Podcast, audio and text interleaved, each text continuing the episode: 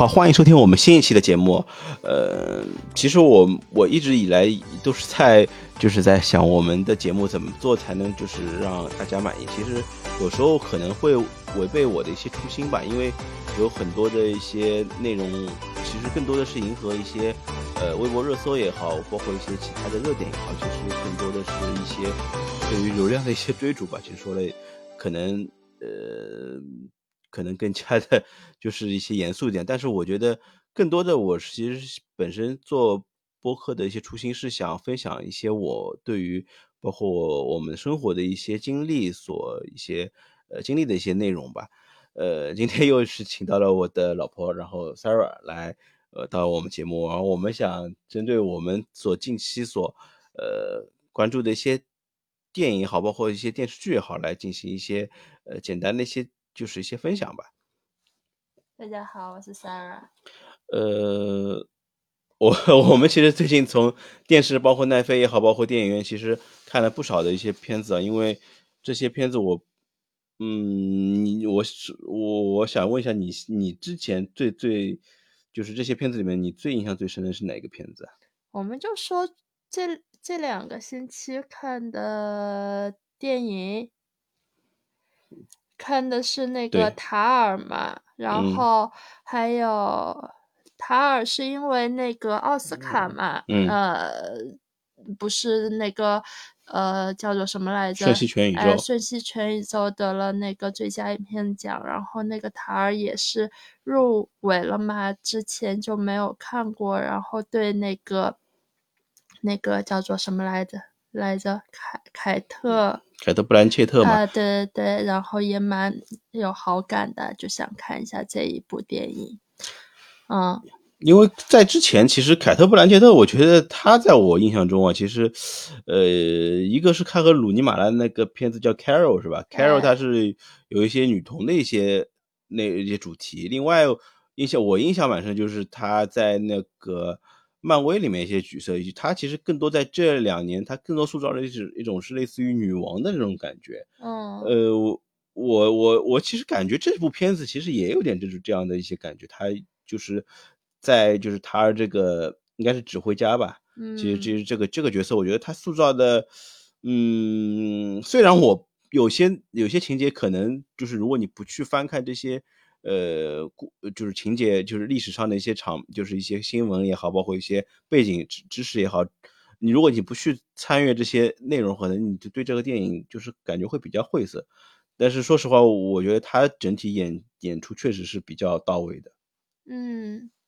我我觉得，呃，这部电影其实就就像你说的，呃，包括有一些漫威，他角色塑造，我觉得。感感觉它是一个去性别化的那一种感觉，我并没有觉得他这部电影讲的是一个女童或者是一个爱情故故事，它只是讲的是这么一个人，他可能是个男人，也可能是个女人，就是他的一个性别在这个电影里面并不是特别的重要，或者说特别的明显吧，他就是一个指挥家。呃，所以我觉得从这一点上面来讲的话，他是他的塑造还是蛮成功的，就是把人带入到这么一个指挥家的这么一个定位里面，而不会过多的去觉得说她是不是一个女生，或者她是不是一个女童。嗯，她会有一些她的一个呃对于性别的一个偏向或者说喜好，但是。并并不影响这个整个故事的一个走向吧，就是这件事情可以发生在任何一个人身上。嗯，呃，其实我觉得这两年的好莱坞也好，包括就是我们其实国内很多电影，其实它之所以能够带来很多的一些就是一些就是回滚的一些浪潮，其实更多的一些其实我们后来一些包括影评也好，包括我们这些观众也好，其实对于这些电影后期的一些反思，或者是它其中一些本身它可能只是。代表着一些情节本身，但是我们所思考的一些是一些，就是它可能带带来的一些更深层次，可能导演他只是想表达的一个比较浅层次的一个含义。但是我觉得，呃，我觉得这个塔尔这个片子，它其实能够给我们带来的更多是就是对于人物本身的一个还原，他就是他是怎样一个人。我觉得这个，我觉得也是，呃，我们很多电影其实是比较缺乏的。其实也是对于我觉得这个电影本身，我觉得也是其实比较嗯晦涩的一个一个比较重要的原因吧。嗯，就是他。呃，说到人来说，那总归人总是复杂的吧？他他这个复杂而又矛盾的这一个点，在这个电影里面其实蛮就是蛮明显的，而且就是说很多矛盾点其实是由于他自身的这么一个可能是性格上面的一个本身的矛盾而产生的，并不是由于说是外面。有一个什么事件的发生，所以说整部电影我感觉会是呃一个，你说它是一个特别。就是平淡的电影也也是 OK 的，就是它没有一个特别大的一个戏剧冲突在里面，但是同时我觉得它又是一部呃很有怎么说情感张力的这一个电影，因为塔尔这个人他本身他就是一个一个我觉得是个矛盾的一个综合体，他。身上就有这种很敏感，然后又很追求完美，然后对于自身可能就是又会想要去追求别人对他的一个认同，但是又很自自负，就是各种的这种就是人格的有一些特质都会在他身上，就是非常的呃，就是有极端的一个表现吧。所以说，他从一个。整个大环境来讲，我觉得它没有一个很激烈的一个事件冲突，来就是一个或者说明明确的一个事件的一个走向。从这一点上面来说，它可能是一个比较嗯平淡的一个电影。但是从它这一个整个人的一个嗯形象上面来说，它是一个很有。情感张力的这么一个电影，嗯，而且就是从演员的一个自身的人格魅力来说，我觉得他确实是比较到位的。就是从这个电影能看出，他确实是走到交响乐团，就是去德国这个交响乐团去，应该是柏林爱乐乐团，他去肯定是有很长时间的一个就是亲身的一个探访，或者是。一个学习的过程吧。另外，包括就是他其实对于这些呃语言的一些把控能力，包括它里面有包括德语啊，包括英语啊，包括一些其他语言的一些呃多语种的一些就是演员。其实我们没有感觉到他是凯特·布兰切特本身，他就是塔尔本身。嗯嗯。但是我们说这么多，可能大家还是不知道这部 电影讲了什么。是。确实，我觉得很多电影确实有时候反反而是。我觉得这个电影就是一个值得去，就是值得去二刷一下，可能不需要看很多遍。就是，但是我觉得它确实是有它二刷，如果是有时间的话，我觉得还是有一个值得去二刷的一个价值。因为你在看过第一遍之后，你反而会对这样一个人物会去有兴趣，你反而会去对他的一个历史一些背景啊，或者是是有一些探索的一些，就是一些想法吧。你会觉得，哎，这样是他是怎样一个。呃，指挥家他为什么会就有这样一个人生的一个，就是情感方面也好，包括对于工工作，包括是对于事业的一个追求来说，他会经历怎样一个变化？我觉得这个是我们在看第一遍电影之后会留下很多的一些疑问，包括你有很多呃晦涩看不懂的地方，你会在可能会在第二遍看的时候，你就会得到一个答案。嗯，就是有一些细节你在看第一遍的时候，就是会。给它漏掉嘛，然后但是这部电影本身它是一个比较细腻的电影，比较讲这种是细节的这么一个电影，所以有的时候你可能漏掉某一句台词，或者说某一个眼神，你一下子就是 有一点 抓不住了。所以说，整个确实这部电影，我觉得它是一个比较难进入的一部电影，就是。很难进入，然后很容易出神的那么电一部电影，所以说我们看的时候也不是一口气给它看完的，不像那种就是爆米花电影，对，就是叙事性很强的那种电影，它能一直抓着你。这部电影就是你看着看着可能就分神了，然后就是你会有就是看不下去的感觉，也不叫看不下去吧，就是。说可能会会一下子出来了以后，就一下子有点接不上。这种感觉。但是你静下心看的话，还是可以，就是再进入到他的那一个情境里面的。嗯，呃，另外我我最近其实还回顾了，我们其实一起回顾了，就是其实我对于我来说是回顾吧，可能对于你是第一次看的，就是卷福，就是我们所比较熟悉的那个奇异博士，他之前所演的那个模仿游戏。我觉得它其实也是一部，呃，挺值得回味的一部电影。因为我记得我第一次在看这部电影的时候，因为我当时是一个人在电脑前看的。我记得当时我看的是，我更多的是感觉是他是对于工作的一个执着，包括对对工，就是就是对于事业上的这个追求，他就是制造了其实也是作为人类的一个计算机的一个雏形吧，就是图灵这样一个呃角色。他给我当时给我的震撼其实是。呃，只能说对于人物传记的电影来说，我觉得没有一个很高的高度。但是对于我第二遍来看，其实他无论是从就是他的事业来看，其实他对于他自己的一些感情生活，包括他对于就是他的一些呃工作上的一些友谊所就是经历到的一些曲折的一些过程，我觉得这里其中这些一些细节，我觉得塑造也是比较到位的。我不知道你对这部电影。有自己的一个一个想法吧，因为当时我们其实也没有更多的交流吧，对吧？嗯，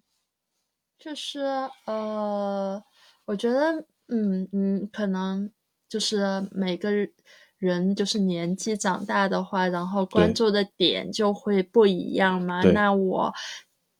第一就是我其实以前。呃，他那个卷福这个人的话，我是嗯，虽然说他很火，但是我说实话没有太 get 到，就是说他到底是帅还是怎么样。但是从这部电影里面，我确实第一就是说感受到了这么一个人吧。我觉得他演的是一个很敏感又脆弱的这么一个人的一个形象。虽然他是一个科学家，但是他从另外。一方面，作为一个人来说，他是一个很需要被保护的这么一个人。然后我就觉得这一点，然后在呃，这就是他他来演特别的合适。然后第二就是。我我看这部电影的时候，它的叙事性就很强，然后就是嗯很流畅，然后你看看完了也会觉得很过瘾。对，因为我觉得整个的一个节奏，然后就是很到位啊，没有怎么说能够符合大大众大多数的人的这么一个审美吧。我会觉得这一部电影，然后嗯，作为。他饰演的这么一个人来说，我觉得，哎，当时我就会觉得有一点遗憾吧。嗯，看完了以后，会觉得就是因为时代在进步，现在可能我们都觉得没有什么，你是一个异性恋也好，你是一个同性恋也好，这个和你的一个呃成就来讲，其实它。并不，它就是这是两码事儿，并不能说因为你的一个性取向去影响你的一个成就。现现在我们可能已经大大多数的人哦，我觉得应应该已经接受这个观点了吧。可是，在那一个年代，确实会因为这一方面的原因去剥夺了他本来属于他的荣誉。我会觉得，而且最后他是自杀的吗？还是我会觉得特别的。可惜就是，然后又会觉得有一些不可思议吧，就觉得无法想象。如果说我当时生活在那一个年代，嗯，就是会是一个什么样的感觉？是就像一个就是被社会抛弃的这样一个角色吧。因为我们之前其实也看过《波西米亚狂想曲》里面，就是这个皇后乐队的主唱，其实他有就是类似的一些经历吧，就是他有就是从职业生涯的顶峰到就是被。世间所遗忘、所抛弃的这样一个过程，其实，呃，一方面是对于他个人具备一定的传奇的色彩，其实另外一方面其实是当时社会其实就是整体的一些包容性上所存在的一些，就是给后人 其实就是对于我们观影者来说，其实带来就是会有很多的一些遗憾和思考吧。其实这个我觉得，因为我刚才也提到了，其实我我之前其实。对于这这这个电影，我其实可以简单的说一下，就是 可以可能用一分钟说一下，就是它其实是一个交代在战争背景下，就是呃，就是大家在赶时间嘛，英军就是为了破译就是德军的一些呃机密所交给图灵所一些交代的一些任务，他需要在短时间内和嗯他的一些战友，其实和一些就是他本身所瞧不起的一些嗯同事之间，他们需要去临时组建的一支团队所去完成这样一个工作职责。其实我当时把更多的一些注意力集中在这个事情本身，就是其实当中也是从没有办法去破译，包括他组建了一个很大的一个机器，一个机器他想用这个机器来呃运转起来，其实计算机的雏形嘛，想用这个机就是一个排列组合来完成一个破译的一个呃过程。因为当时后来也是在一些机缘巧合之下，他是达到了这样一个破译的一个一个一个当中的一个钥匙吧。其实我觉得当时我是把这个更多的关注度集中在这个上面，但是从之后的话，感觉 从其实也就是你说的，就是随着从年龄的增长，就是在呃，可能之前看这个电影是在五六年之前吧，就是在这之后，其实也是对于我觉得也是在人生的阅历上，包括就是人生的一些自己的三观，其实也是在不断的一个丰富建立的一个过程中吧。虽然说自己呃也不是说特别的年轻啊，但是我觉得也是确实是在这一方面，我觉得通过电影还是能够得到一定的成长的。嗯，是吧？另外，呃，最近我们也是去电影院看了一部电影，我不知道你对这部电影就是有没有什么印象？因为就是也就是新海诚的那个呃《铃芽之旅》，嗯，对吧？嗯，就是呃，其实之前那个新海诚有部电影叫《你的名字》，呃，好像很火嘛。对。呃，其实这部电影我到现在我也没有 看过。然后，呃，对于这种。感觉就是比较唯美的动画片哦，就是我这是我对于那个你的名字的那种印象吧，哎，是叫你的名字是的啊，然后就就会觉得其实本身有点排斥，就是会觉得会不会有点矫情那种感觉，有点过于就是那种青春，有点过于过于就是，就是我觉得我这个这个年纪好像已经就是。不不不应该再看这种东西了。然后就是看那个《铃芽之旅》，我为什么要去看呢？是诶，是因为是因为你那有两张电影票要过期了，然后才去，正好又说那个热度比较高 去看的嘛。然后看了以后，结果呃，就是嗯，还还还就是蛮让我感觉就是惊艳的，就是嗯。并没有让我觉得说，呃，就是过于矫情。然后里面的这个剧情，然后也是一个，呃，怎么说，也是一个比较成人化的一个剧情吧。它并不是一个特别童话或者说特别浪浪漫的那么一个电影啊。也没有什么特别的一些暴力啊，或者是一些，呃，这种就成年人的这种这种镜头特别多，但是。它整体，我觉得首先，我觉得最让我印象深的其实是它的一个整体的画面。嗯，我觉得它相比于就是我们小时候所看的一些日本漫画，嗯，呃，其实它是有很多的突破的，因为它更多的是我觉得，我觉得是带有一些就是实景的一些一些些感觉。另外就是它的那个 BGM，其实我觉得也是真的有这种，就是让我感觉是非常空空空境，然后非常。呃，能够有一种对于心顶有些涤荡的那种感觉吧，因为我觉得，呃，他配合这两个其实主人公，我觉得就是整体感觉就是非常的搭。嗯，就是他的那个，嗯嗯，你是不是可以放一下？就是我我当时听这一首歌的时候，然后在好像在片头也有出现嘛，然后在那个。就是它中间有一个女生的那个呼吸声，就是那个呼吸声，我觉得特别的妙，让你觉得，嗯，就是，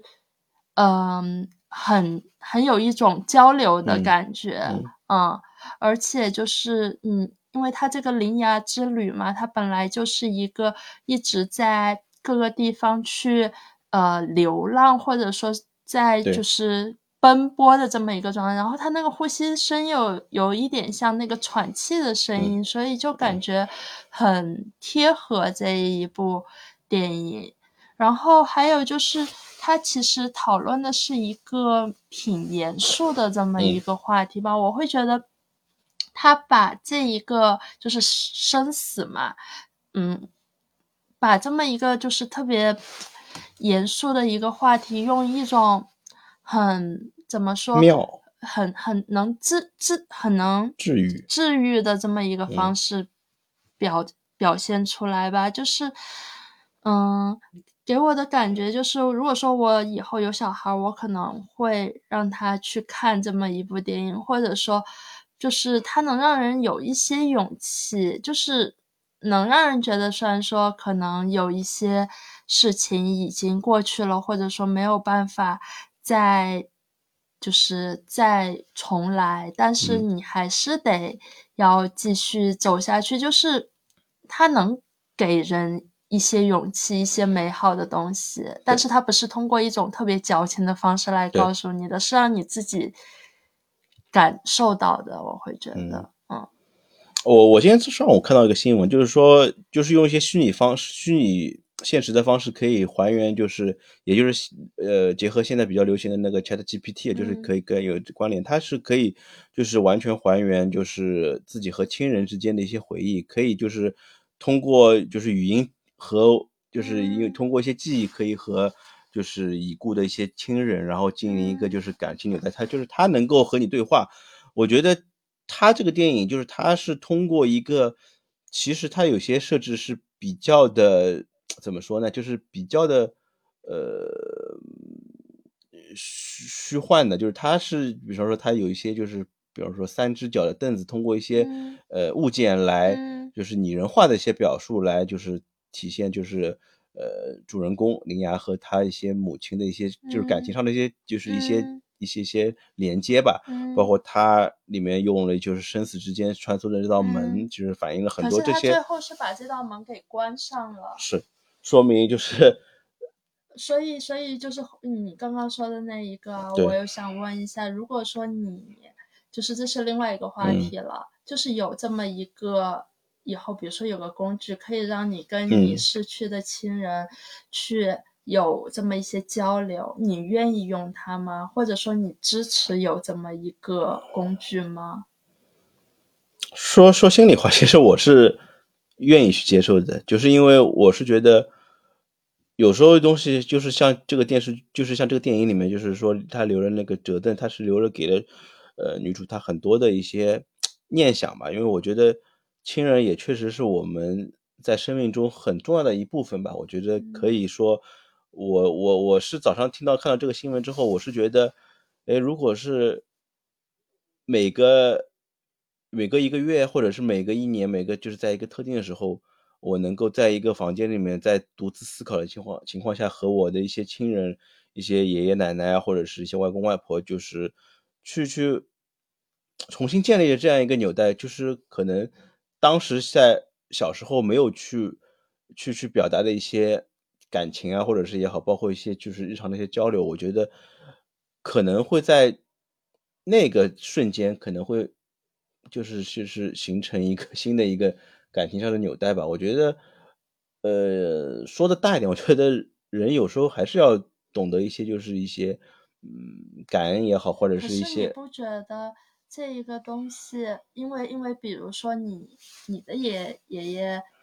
奶奶已经就是离开一段时间了，你已经是能接受这件事情了，那我觉得这种情况下没有问题。可是如果说对于一个刚刚有一个亲人逝去，他没有办法接受这件事情，他可能他会依赖上这一个工具，但是这一个不是一个真实的。是。而且，甚至它不是一个遗物，它不是一个你爷爷奶奶真的会用过、真的知道的一个存在。你，我，我，你，你不会觉得说，如果说这个东西，我会觉得有一些可怕，可能会有一些人会依赖上这一个东西，然后把它作为一个每天好像就像一个机器人一样，就像以前的那种电影一样，他们离不开这样子的一个 AI。我会觉得。它跟遗物不一样，跟那个凳子，或者说你说变成一颗星星也不一样，因为那一个它是没有办法跟你有一个很强的一个情感连接的。你只是说看到他会想起我的亲人，会想起他们，但是你没有办法有一个进一步的跟他有一个今天每一天的一个情感的一个累积。嗯，所以说，所以其实我我刚刚问你这个问题，因为我会不太支持，嗯，或者说他如果说是有一个限制范围的一个使用，可能是可以利大于弊啊。但是，嗯，对，如果说他就是放开权限的这么一个工具的话，我会觉得还挺可怕的，因为很多人可能会。没有办法控制自己，嗯，对，可能他就是成为一个热搜，可能就会成为一个大家可能是热议的一个东西。就我觉得这就失去它本身所这个东西所出现的价值，因为很多东西被呃研究出来，包括对创造出来，它其实本身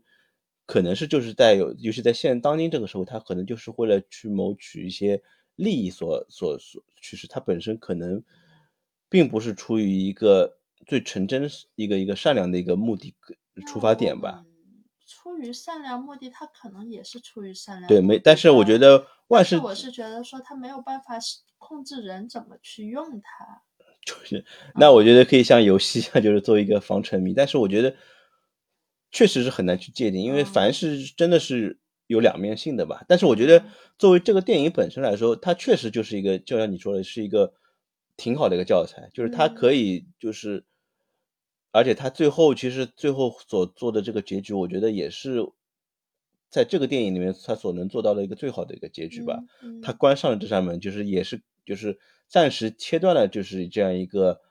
嗯联系的一个纽带。我觉得他也是回到回到回到就是他真他现实他去追逐他的一些爱也好，包括追逐他一些自己的一些。呃，热情啊，包括他和阿姨他的那个这样一个感情，真的是我觉得，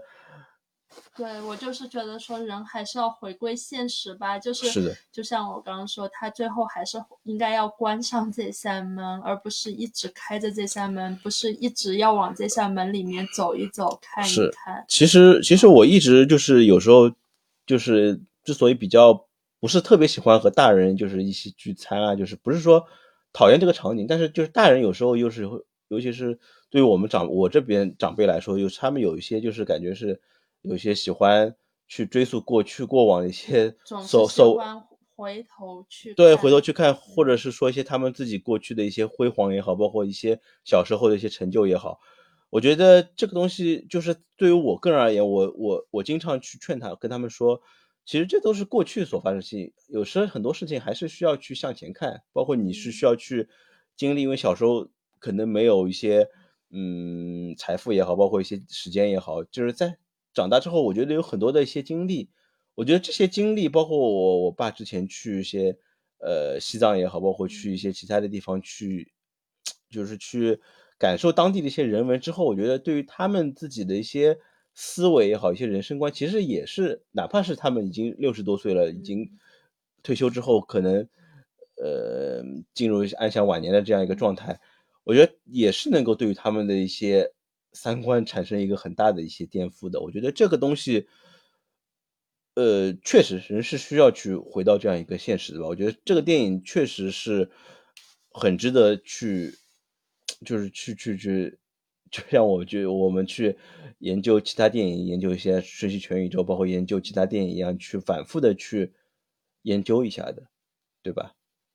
嗯，觉得就是嗯，这个这个电影的一个寓意很好。然后呢，那就是如果说也不一定要去电影院看，如果说以后那个网站上面有了，我觉得其实看也就是在网。在视频网站上面、电视上面看一看也还不错啦。就是它从从故故事情节或者画面来讲，或者配乐来讲都还不错。但是呢，是不是一部必须要去电影院看的电影？我觉得呃，这个倒不一定。就是嗯，没有给我感觉，我们看的还是那个 IMAX 嘛，然后也没有觉得说特别好像很震撼啊，或者说就是。画面特别像，因为它整个画面颜色是比较那种柔和的，没有一个很强的那么一个对比度在，所以说其实电影院看上去，我觉得优势也不是特别明显了。啊，确实啊，就是像